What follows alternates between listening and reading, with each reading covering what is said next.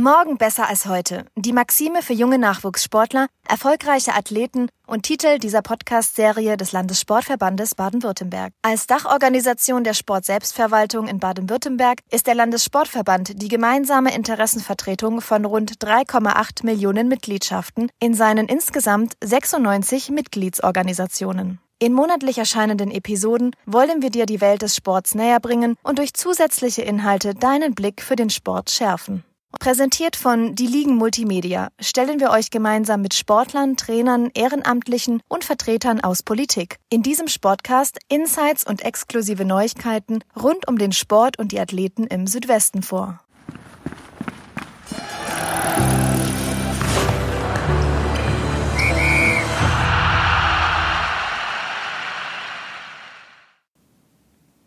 Hallo und herzlich willkommen zu Morgen besser als heute, dem Sportcast des Landessportverbandes Baden-Württemberg. Schön, dass du zu unserer zweiten Folge wieder eingeschaltet hast. Mein Name ist Patrick Zimmermann und gemeinsam mit dir begrüße ich den Generaldirektor des Deutschen Leichtathletikverbandes Idris Gonczynska. Herzlich willkommen beim LSV Idris. Es freut mich, dass du dir die Zeit nimmst, mit uns zu sprechen. Ja, hallo. Schön, dass ich da sein darf. Es ist ganz interessant, in so einem Format sich auszutauschen. Ja, wir freuen uns sehr, dass du heute da bist. Du bist Generaldirektor beim Deutschen Leichtathletikverband. Kannst du dich ein bisschen vorstellen für unsere Zuhörer?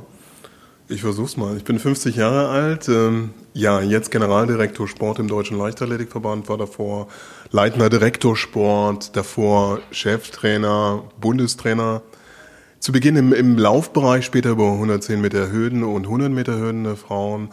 Aber ich habe eben auch eine Historie lange außerhalb von Verbänden, war lange als Landestrainer und als Vereinstrainer tätig und ich glaube, als Sportwissenschaftler habe ich da immer noch einen ganz guten Blick in die Emotionen, Gedankenwelt, Bedarfe der Athleten und Trainer. Und ich glaube, das ist wichtig, wenn man so eine Funktion in einem großen Verband hat, dass man eben basisorientiert Dinge einordnet, die Konzepte anstellt und den Bezug hält. Absolut, ganz klar. Du hast die Funktion als leitender Trainer oder auch als Bundestrainer schon angesprochen. Jetzt in deiner Funktion als Generaldirektor hast du ja nicht mehr so den expliziten Athletenkontakt. Fehlt dir das manchmal, dass du dieses Trainerdasein gar nicht mehr hast? Ich versuche einfach alles zu machen, um nicht der klassische Funktionär zu sein. Ich glaube, das ist auch von der Vita etwas anders, wenn man so diese Grassroot-Entwicklung mitbringt. Und ich glaube, ja, die Strukturen und die Organisation, die baut ja einfach auf, auf Athleten, auf den Ideen der Athleten unterschiedlicher Altersgruppierungen in meiner Funktion jetzt von den Kiddies bis hin zu den Masters. Und das ist, worum es geht. Aber natürlich dieser, dieser tägliche Trainingsprozess, die Entwicklung, die Erfolgserlebnisse, aber auch die Rückschläge mit den Athleten, das fehlt mir total. Weil das habe ich die meiste Zeit in meiner beruflichen Tätigkeit gemacht. Und insofern nutze ich die Chance, immer wieder den Kontakt zu Athleten, aber vor allem zu den Trainern wahrzunehmen. Aber ich würde nicht ehrlich sein, wenn ich das nicht vermissen würde. Und in deiner aktuellen Funktion, was ist da so die Hauptaufgabe? Kannst du die Zuhörer ein bisschen abholen und erklären, was so deine Hauptfunktionen sind als Generaldirektor?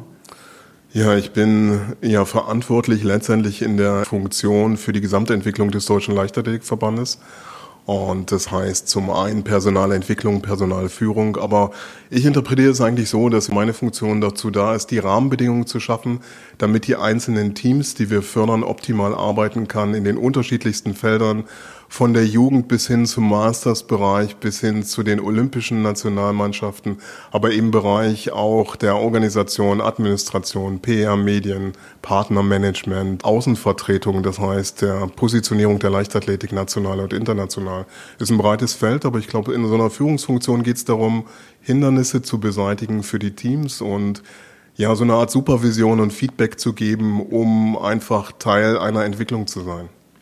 Jetzt hast du gerade schon international anklingen lassen. Wir stehen kurz vor der WM in Doha. Kannst du uns da einmal mitnehmen und sagen, wie das Qualifikationsprozedere aussieht? Wie muss ich mir das vorstellen, als Athlet mich für die WM zu qualifizieren? Na, wir versuchen einfach sehr transparent dies darzustellen und dazu gibt es schon seit vielen Jahren und das ist satzungsbedingt und auch in den Verwaltungsordnungen beschrieben Nominierungsrichtlinien, die eben einsehbar sind, die einfach die Grundlage dafür sind, dass die Athleten, die Trainer, aber auch die Fans, die Öffentlichkeit wahrnehmen kann, was ist die Tournee, um sich zu qualifizieren und da gibt es natürlich zwei grundlegende Rahmenbedingungen. Bei einer Weltmeisterschaft gibt vor allem die internationale Dachorganisation, die ERF, den Rahmen vor. Und äh, über ihren Eintrittsstandards hat sie zwei Qualifikationsoptionen. Zum einen Normen, die definiert sind. Das sind die Zugangsvoraussetzungen. Und zum anderen dann die Idee, äh, Felder, wenn nicht ausreichend Normerfüller gegeben sind, aufzufüllen. Das Schwierige dabei im Verständnis ist, dass vielleicht aus der Bewertung der Eventorganisation und Präsentation unterschiedliche Teilnehmerzahlen in den leichtathletischen Disziplinen zu finden sind. Zum Beispiel äh, ist angestrebt, 56, 100 und 200 Meter Sprinter teilnehmen zu lassen und gleichzeitig in den technischen Disziplinen wie Hochsprung und Weitsprung 32, im Mehrkampf 24, dann wiederum im Bereich der 10.000 Meter nur 27 Athleten und im Bereich der 1500 Meter 45 Athleten und im Marathon 80 Athleten. Wenn man das mal so betrachtet, sind das natürlich unterschiedlichste Leistungsbereiche auch in einer Weltrangliste. Und die zweite Option ist eben, wie, wie gesagt, ein neues Verfahren. Das ist ein Ranking-Verfahren, wo eben entsprechend dieser Zielgrößen an Teilnehmern Athleten integriert werden können auf Einladung der ERF. Wir haben versucht, das Ganze zu übersetzen in nationale Bestimmungen, orientieren uns dabei im Wesentlichen an den Regularien des internationalen Verbandes, aber haben eben dann Situationen definiert, die, die regelt, wenn es eben mehr als drei zulässige Starter des DLVs gibt, also wenn vier oder fünf Athleten die Normanforderungen äh, definiert haben, haben wir dann beschrieben, wie eine Qualifikation erfolgt. Zum Beispiel dahingehend, dass die deutschen Meister, die die Normanforderungen erfüllt haben, mit Vorrang nominiert werden. Und bezogen auf die anderen Athleten schauen wir uns den Saisonverlauf an. Das heißt, die die zweite, dritte, vierte, fünfte, gegebenenfalls sechste Leistung, um eine Stabilität zu bewerten in einem langen Nominierungszeitraum, die Direktvergleiche der jeweiligen Athleten und dann das Leistungsbild am Ende des Nominierungszeitraums, weil man ja eigentlich versucht, in unseren Überlegungen die möglichst leistungsstärkste Mannschaft in der Prognose zu entsenden. Äh, der Knackpunkt ist immer, eine Prognose ist offen. Die kann man halt nicht vorhersagen. Das ist, glaube ich, die Emotion und die Besonderheit von Meisterschaften, die kannst du nicht planen im Vorfeld. Und das Ganze wird beschieden im Bundesausschuss Leistungssport. Und das ist ein Gremium, das besteht aus recht vielen Vertretern, unter anderem die Athletenvertretung, die Trainersprecher, die Vertreter der Jugend, die Vertreter der Wissenschaft, Bildung, Lehre, der Verbandspsychologe, der leitende Verbandsarzt, aber eben auch das Leitungsteam des DLV. Und Vertreter der Vereine, glaube ich, muss ich nennen. Und Vertreter der Landesverbände. Zwei sind noch dabei. Also eine ganz schön große Runde. Und da wird in engen Nominierungssituationen natürlich intensiv sich ausgetauscht. Mir ist bewusst, dass das in der Regel ein großes Diskussionsfeld ist. Und das führt eigentlich dazu, dass wir zu Beginn immer kritisiert werden, dass die Mannschaft nicht groß genug ist. Und wenn wir eine große Mannschaft nominieren, dann werden wir kritisiert, wenn Athleten in den Vorrunden gegen starke internationale Konkurrenz eben noch Erfahrungen sammeln und ausscheiden. Das heißt, das Feld ist immer offen, aber ich glaube, ein, ein, ein offener Dialog und Diskussionsprozess ist halt wichtig in solchen Positionen und ich finde das jedes Jahr spannend. Ja, das klingt nach einer Wanderung auf einem sehr schmalen Grat, sowohl in die eine als auch in die andere Richtung. Ein Beispiel, nach dem ich fragen möchte, ist der deutsche Weitsprungmeister Fabian Heinle, der in Berlin bei den deutschen Meisterschaften den Titel errungen hat, aber leider eben nicht die WM-Norm geknackt hat. Wie geht man bei sowas vor? Ist es nicht an sich unfair, dass ich als deutscher Meister dann nicht zu einer Weltmeisterschaft fahren darf? Ich verstehe unfair eigentlich nicht so richtig. Also insofern, der äh, Fabian erfüllt leider als Vize-Europameister nicht die internationalen Eintrittsstandards. Und nach den Regularien des internationalen Verbandes ist er nicht meldefähig. Und wichtig ist, glaube ich, dass die Athleten ja wissen, worauf sie sich vorbereiten. Und Fabian, wenn er gesund ist, hat natürlich das Potenzial, weiter zu springen als 8,17 Meter oder auch über das Ranking-Verfahren sich zu positionieren. Das war keine optimale Saison für ihn. Tut mir unheimlich leid, zeigt aber auch, was so eine Heim-EM emotional für eine Nachwirkung hat. Merken wir bei manchen Athleten. Also man bezahlt vielleicht irgendwo emotional für so einen unfassbaren Fokus zu Hause zu performen, möglicherweise in den Wochen danach oder in der Saison danach. Aber ich glaube, es ist sehr transparent und es ist, wenn es um Entscheidungen geht, immer irgendwo ja, eine Herausforderung, aber ich finde es ziemlich transparent in einer, in einer metrischen Sportart, wo man die Ergebnisse einordnen kann. In den internationalen Nominierungsbestimmungen steht eben leider nicht drin, dass jeder Meister jeder Member Federation nominiert wird. Das würde andere Rahmenbedingungen schaffen. Auf der anderen Seite versucht man natürlich auch ein Event in, innerhalb einer dezidierten Zahl mit einem hohen Wettbewerb von über 200 teilnehmenden Nationen managebar zu machen, auch mit der Anzahl der Teilnehmer. Und das können wir einordnen. Also für mich ist es relativ klar, wie, wie der Prozess sich gestaltet. Aber ich verstehe auch, dass daraus Fragen erwachsen. Das klingt sehr plausibel. Spielt vielleicht auch das lange Wettkampfjahr eine Rolle? Ja, der Zeitpunkt der Weltmeisterschaften ist absolut ungewöhnlich. Ende September, Anfang Oktober ist man emotional eher im Urlaub als in, in der Vorbereitung auf den Saisonhöhepunkt. Auf der anderen Seite haben unsere Trainerteams dieses relativ lange im Vorfeld gewusst und wir haben versucht, uns darauf einzustellen. Und ich glaube, man kann nicht immer nur eine Saison sehen. Wir wussten um den Termin der Europameisterschaften in Berlin, der WM in Doha, aber auch der Olympischen Spiele in Tokio. Und all das matcht sich extrem herausfordernd, auch mit diesem Ranking-Verfahren und dem neuen Qualifikationsweg. Idealerweise ist man immer fit, gesund, mental optimal eingestimmt und performt, aber so eine späte WM führt einfach dazu, dass man versucht, die, die Peak-Performance in der Saison später zu realisieren. Das heißt, man verschiebt alles etwas nach hinten, steigt später in die Saison ein, versucht länger in den Voraussetzungstrainingsinhalten zu agieren und dann in dem zweiten Teil der Saison seine Peak-Performance zu realisieren. ist auch nicht ganz einfach, wenn man acht Wochen vor den internationalen Höhepunkt deutsche Meisterschaften realisiert und sich dann qualifizieren kann. Das ist in der Statik, in der Komplexität EM, WM und Olympische Spiele in Neuland für viele und das erklärt durchaus, dass es unterschiedliche Saisonvorbereitungsmodelle gibt. Und wir werden auswerten, welches am besten funktioniert hat. Aber es ist eine Challenge auf jeden Fall. Die Schwierigkeit von WM und Olympia hast du schon angesprochen. Was auch eine große Rolle spielen wird, ist das örtliche Klima. Gibt es da irgendwelche besonderen Vorkehrungen, die ihr als Spitzenverband trefft?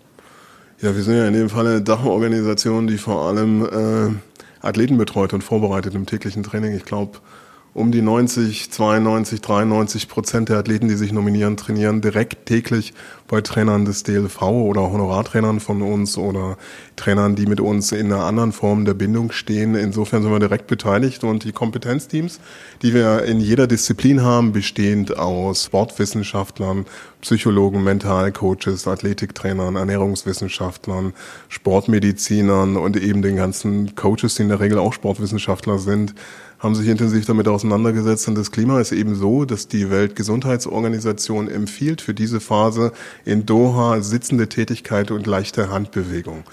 Und da zu einer WM zu gehen, ist schon ein Challenge. Und äh, man findet eben hohe Temperaturen und eine sehr hohe Luftfeuchtigkeit vor. Das ist der eine Punkt.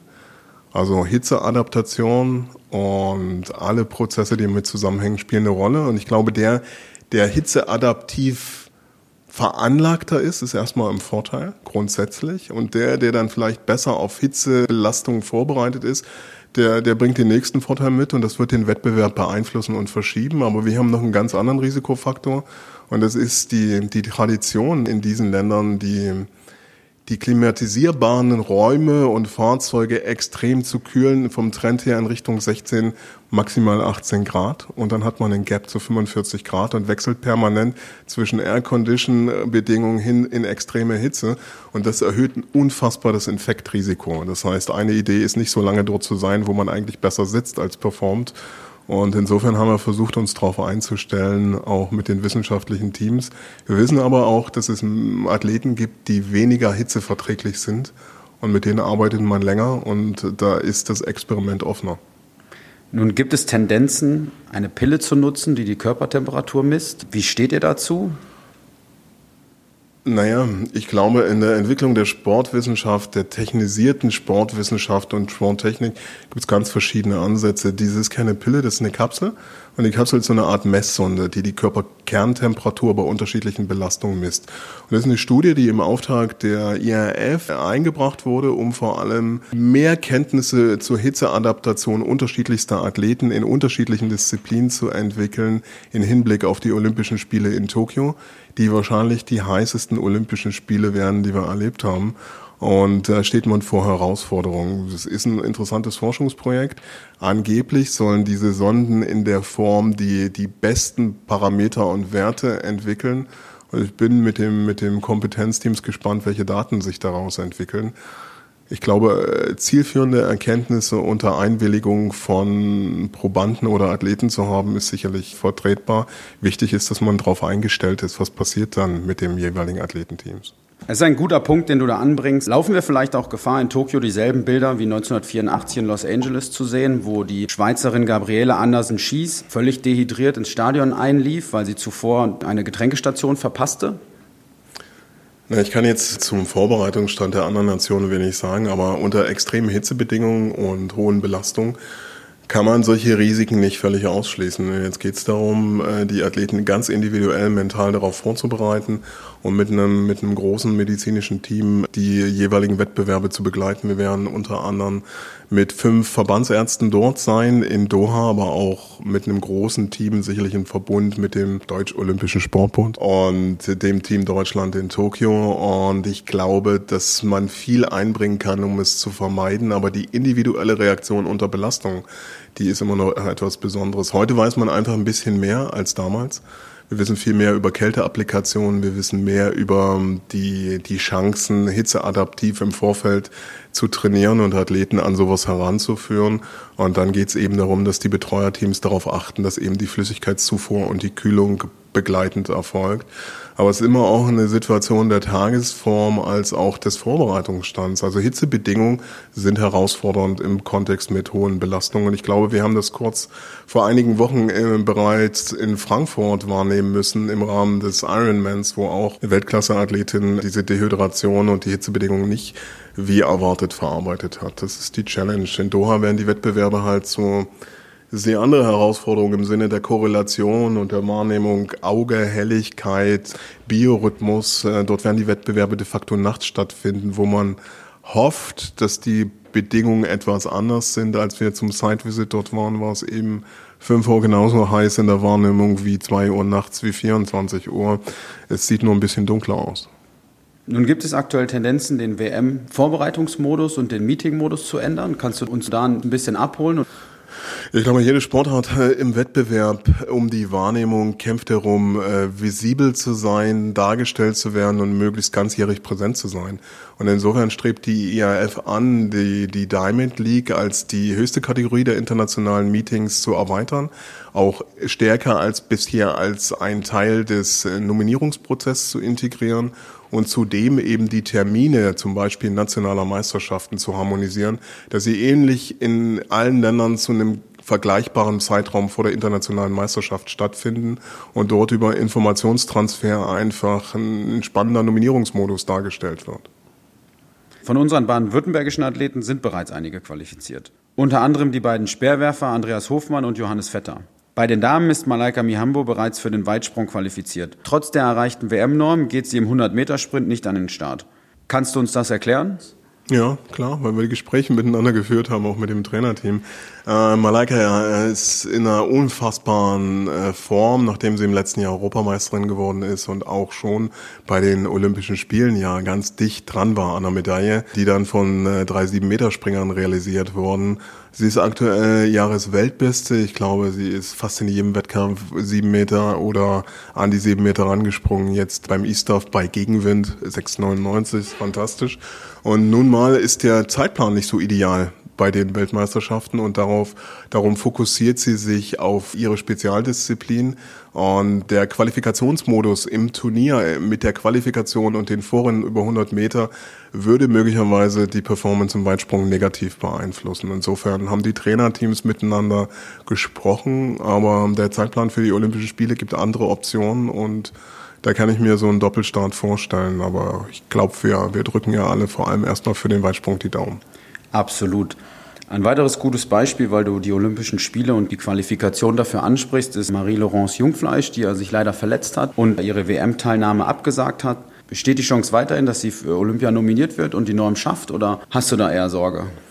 Ich hoffe einfach, dass sie die Verletzungsprobleme, die sie leider jetzt kurzfristig und das ist für einen Athleten extrem ja, enttäuschend, auch für das Betreuerteam, für ihren Coach Thomas Kisch, der ja seit vielen Jahren der verantwortliche Bundestrainer im Sprungbereich ist, erst im Dreisprung, jetzt direkt im Hochsprung betroffen ist, auch mit seiner Disziplin, dass die das gut verarbeiten und sich fokussieren auf die Olympischen Spiele. Sie ist 1,96 Meter gesprungen im Nominierungszeitraum, in dem die Normen für Olympische Spiele zu realisieren sind und hat damit gerade auf der Ebene der schon realisierten Olympianormen eine super Ausgangsposition. Gleichzeitig haben wir ein paar junge Hochspringerinnen, die sich hier entwickeln und äh, wir hoffen natürlich immer auch auf einen hohen nationalen Wettbewerb.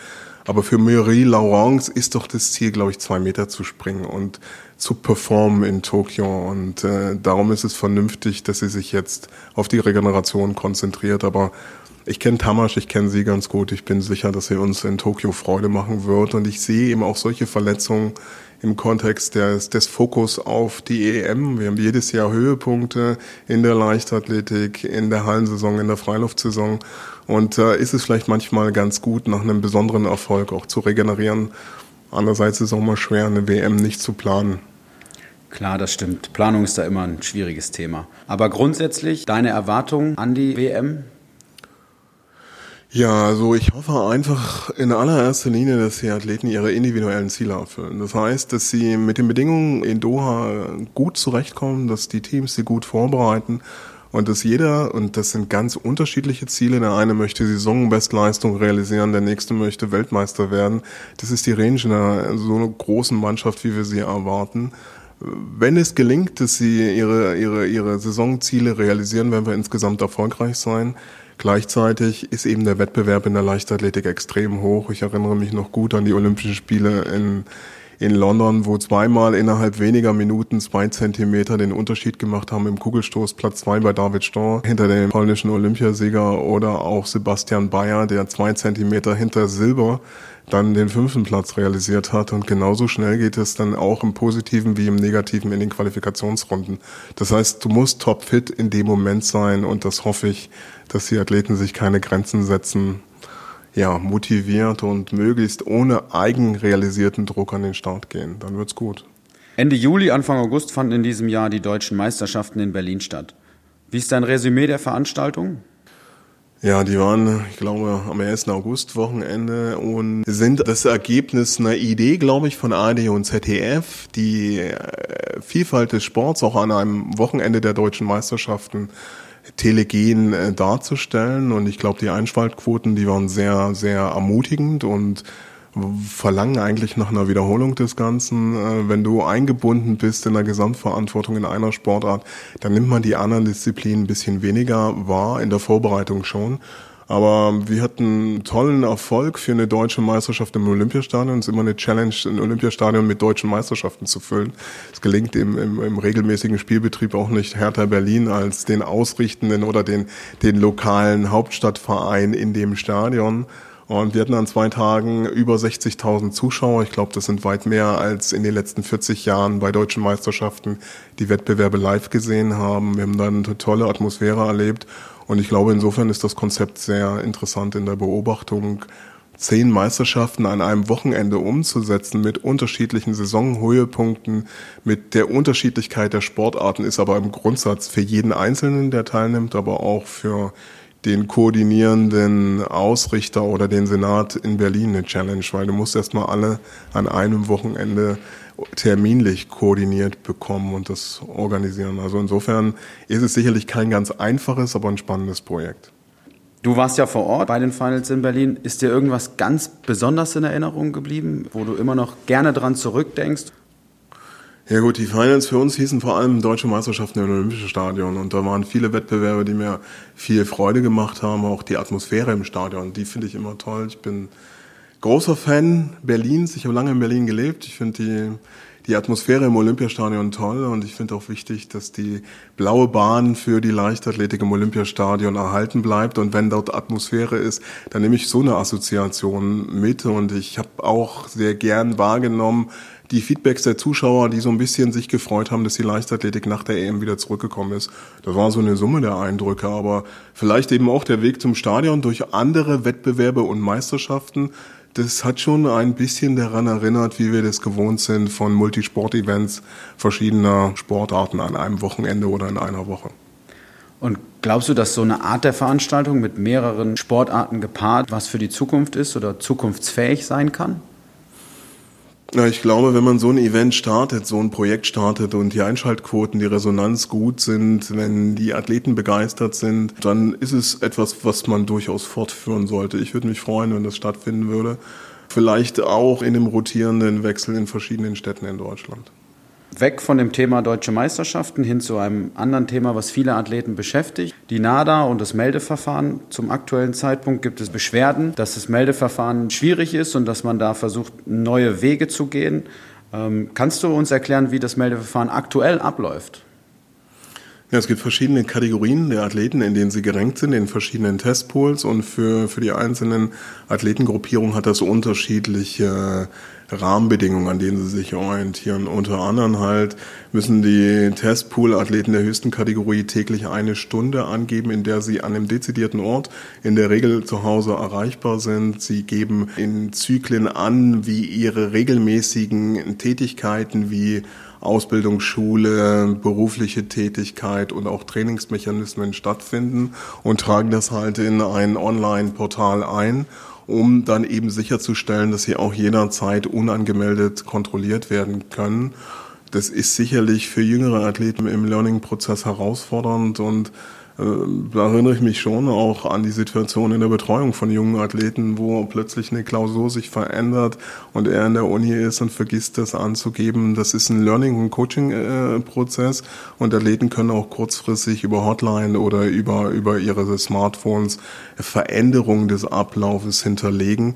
Ähm, das ist etwas, was auf der einen Seite gewohnheitsbedürftig erscheint, wenn man es so darstellt, aber es sichert eben die, die Möglichkeit von permanent unangemeldeten Kontrollen. Und das ist ein wichtiges Gut für die Glaubwürdigkeit des Sports, für den Anti-Doping-Kampf.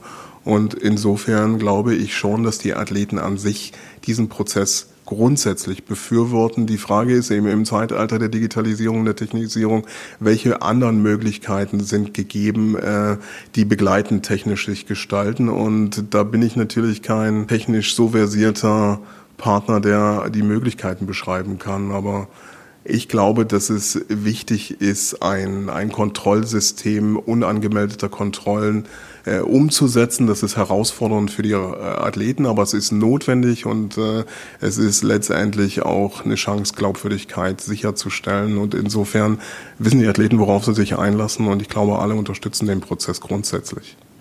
Nun gibt es die Idee, dass man sagt, wenn wir uns eh überall anmelden müssen und ganz klar angeben müssen, an welchen Zeiten wir wo sind, kann man uns eigentlich auch per Handy gleich orten? Wie stehst du dazu, das so gläsern zu machen, dass ich 24-7 mit meinem Handy geortet werden kann und dann komplett zur Verfügung stehe für allgemeine Kontrollen? Ja, 24-7 stellt durchaus nochmal ein, eine andere Situation dar als die aktuellen Whereabouts und die Erreichbarkeiten bei regelmäßigen Tätigkeiten. Ich glaube, dass das deutlich mehr Einfluss hat auf die individuellen Freiheiten von Athleten und das sollte man nochmal gesondert berücksichtigen und künftig einordnen. Und auf der Basis der Freiwilligkeit kann ich mir so ein Modell auch in der Zukunft vorstellen. Es ist eben wichtig, dass man äh, die Belange und Positionen der Athleten auch in so einem Zusammenhang hört. Und sicherlich der eine wünscht sich das, der andere ist mit der jetzigen Lösung okay. Und dann wird man sich auf Praktikabilität einigen. Jetzt hast du eben die Glaubwürdigkeit schon einmal angesprochen. Vor drei Wochen hat Christina Obergvöll ihre Silbermedaille erhalten. Wie stehst du dazu, dass man elf Jahre nach seinen Olympischen Spielen dann doch noch eine Medaille überreicht bekommt? Erstmal finde ich wichtig, dass es auch im Nachhinein durch die permanente Nachkontrolle der, der Dopingproben das Risiko für manipulierende Athleten erhöht. Und wir würden uns natürlich wünschen, dass die Verjährungsfrist verlängert wird, am besten auf 20 Jahre, damit eben die Abschreckung größer ist, auch die Chance, äh, Sportbetrug aufzudecken im Kontext sich weiter verfeinernder Nachweisverfahren. Auf der anderen Seite ist es natürlich für Christina einerseits eine Bestätigung ihrer damaligen Leistung, natürlich elf Jahre danach mit dem Beigeschmack, dass dieser besondere Moment und die Emotionen, die man dann nach dem Wettkampf erlebt, bei den Pressekonferenzen erlebt, vor allem aber auch bei der Siegerehrung und auch wenn man zurückkommt, dass man die nicht so viel später in der gleichen Form kompensieren kann. Das ist sicherlich eine herausfordernde Situation. Wie kommt es dazu? Es ist eben ein Verfahren, das mittlerweile eben, und ich finde das positiv, Proben regelmäßig nachkontrolliert werden. Und dann gibt es eben unterschiedliche Qualitäten und Entwicklungen in diesem Prozess. Und letztendlich ist dann innerhalb aller Verfahren, die dann die Dachorganisation der IAF gestaltet, erst zum jetzigen Zeitpunkt zu einer Korrektur in den besten Listen und in den Ergebnislisten gekommen. Was könnte man tun, um so etwas zu verhindern, dass Athleten eben nicht dieses tolle Erlebnis einer Medaillenübergabe oder auch des Feierns, wenn man nach Hause kommt, zu nehmen? Hast du da eine Idee? Der Deutsche Leichtathletikverband war ja unter anderem einer der Vorreiter für die Implementierung des Anti-Doping-Gesetzes. Ich glaube, wenn weltweit vergleichbare Standards, wie wir sie in Deutschland vorfinden würden, im Anti-Doping-Kampf umgesetzt werden würden oder eben auch nur diejenigen Ländern zugelassen werden, die diese Qualitätsstandards vergleichbar erfüllen, inklusive der vorhin angesprochenen Whereabouts der Athleten, dass sie angeben, wo sie erreichbar sind. Auf gleichem Niveau würde sich die Abschreckung deutlich erhöhen. Und ich glaube, das ist ein Prozess, für den wir uns auch international in der Vertretung des, der Leichtathletik einbringen und positionieren. Und das ist sicherlich eine Chance, um diese Abschreckung zu erhöhen auf der einen Seite, aber mehr Fairness zu realisieren. Aber ich glaube, alleinig, dass etwas wie diese nachträgliche Medaillenübergabe möglich ist, zeigt ja auch, dass es Erfolge und steigende Erfolge in diesen Prozessen gibt. Tokio steht jetzt vor der Tür und wir alle kennen die Stimmung entweder aus dem Stadion oder aus dem Fernsehen. Was glaubst du, wie hoch sind die Chancen, dass wir ein relativ großes Team nach Tokio schicken können? Ich hoffe, dass wir ein großes Team dahin schicken können. Wir haben die Challenge, dass wir die vorhin angesprochenen verändernden internationalen Qualifikationsregularien erst kennenlernen müssen und dass eigentlich der Nominierungszeitraum in einzelnen Disziplinen wie Mehrkampf, Marathon oder 50 Kilometer gehen schon ab dem 01.01.2019 eingeleitet wurde, für die anderen Disziplinen ab dem 1.05. 2019 und das bedeutet, diejenigen Athleten, die diese Doppelsaison möglichst gesund und möglichst mit einem guten Schedule an qualitativ hochwertigen Wettkämpfen gestalten können, die haben eine deutlich höhere Chance, sich zu qualifizieren. Ich glaube, dass wir eine vergleichbar große Mannschaft wie in den letzten Jahren nominieren können, aber wir haben eben in diesem Jahr auch einige Topathleten und auch Anschlussathleten beobachten müssen, die eben im Anschluss an die Europameisterschaften in Berlin mit Verletzungen zu kämpfen hatten. Und für die äh, erschwert sich der Weg nach Tokio aktuell. Vielleicht zu guter Letzt die Frage, wenn du einen Wunsch frei hättest, im Hinblick auf die WM jetzt, welcher wäre das? Ja, dass äh, möglichst alle Wünsche und Träume der Athleten sich erfüllen und dass wir das Hitze- und Klimamanagement vor Ort gestalten können und als Team auftreten und ein bisschen dort für unsere Sportart werben können mit einer tollen Stimmung und viel Einsatz. Bisschen mehr als ein Wunsch, aber ich denke, das können wir so gelten lassen. Vielen Dank, Idris, für deine Zeit und deinen Besuch beim LSV. Es hat mich sehr gefreut, mit dir über die Weltmeisterschaft in Doha und über die verschiedenen anderen Themen zu sprechen. Vielen Dank. Hat mir auch viel Spaß gemacht. Auf Wiedersehen und komm gut nach Hause.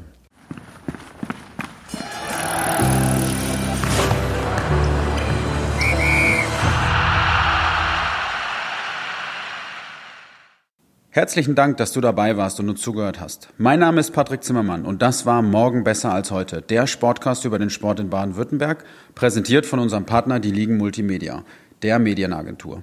Solltest du weitere Infos über die Leichtathletik-Weltmeisterschaften in Doha und den Generaldirektor des DLV Idris Gonczynska suchen, findest du diese auf unserem Instagram-Kanal lsvbw oder in den Shownotes zu dieser Sendung unter www.lsvbw.de